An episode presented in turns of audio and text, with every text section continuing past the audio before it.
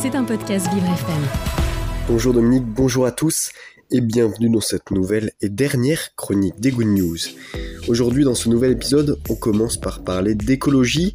L'Union européenne a annoncé ce vendredi vouloir promouvoir les énergies renouvelables jusqu'à 42,5% dans la part des énergies globales. Un plafond que les pays de l'Union devront atteindre d'ici 2030. Une barrière qui va obliger la France à revoir ses objectifs à la hausse. Notre pays avait annoncé vouloir pousser les énergies renouvelables jusqu'à 40% de la part globale. Cet accord a mis plusieurs mois à voir le jour car les USA se sont dit défavorables à un tel quota et que plusieurs pays comme la France se sont réunis autour de la valeur du nucléaire dans le développement durable. Cet accord marque donc la fin d'une longue période de débat à Bruxelles notre pays ne dispose donc plus que de 7 ans pour se mettre dans la norme.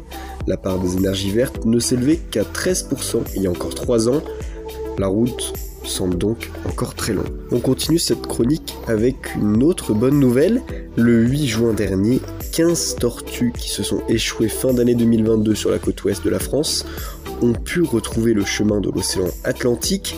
Ces animaux en difficulté ont pu recevoir l'assistance du Centre d'études et de soins pour les tortues marines, un organisme rattaché à l'aquarium de La Rochelle. Bien qu'elles aient été relâchées, ces tortues balisées ont pris des chemins bien différents. Certaines sont parties en direction des États-Unis, quand d'autres sont parties vers le sud. Un choix pas si aléatoire parce qu'il correspond à des critères environnementaux, notamment à la recherche de nourriture.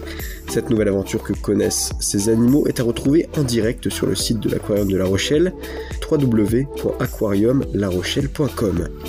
Une belle histoire qui vous a sans doute, vous aussi, donné envie d'adopter une tortue. Pour finir cette toute dernière chronique de la saison, on part à Antony en Ile-de-France, ville dans laquelle les habitants sont parvenus à sauver 70 arbres de l'abattage le projet de réaménagement d'une des rues de la ville prévoyait l'abattage de plus d'une cinquantaine d'arbres.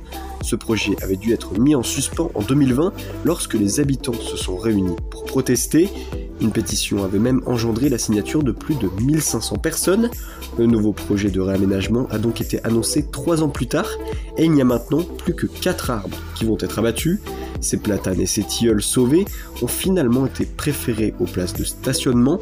Le Parti écologique a félicité cette prise d'initiative, se réjouissant de la sauvegarde de ces arbres, comme quoi une action collective bien organisée peut presque tout changer. Allez, merci à tous, ravi d'avoir pu vous raconter toutes ces bonnes nouvelles tout au long de cette saison.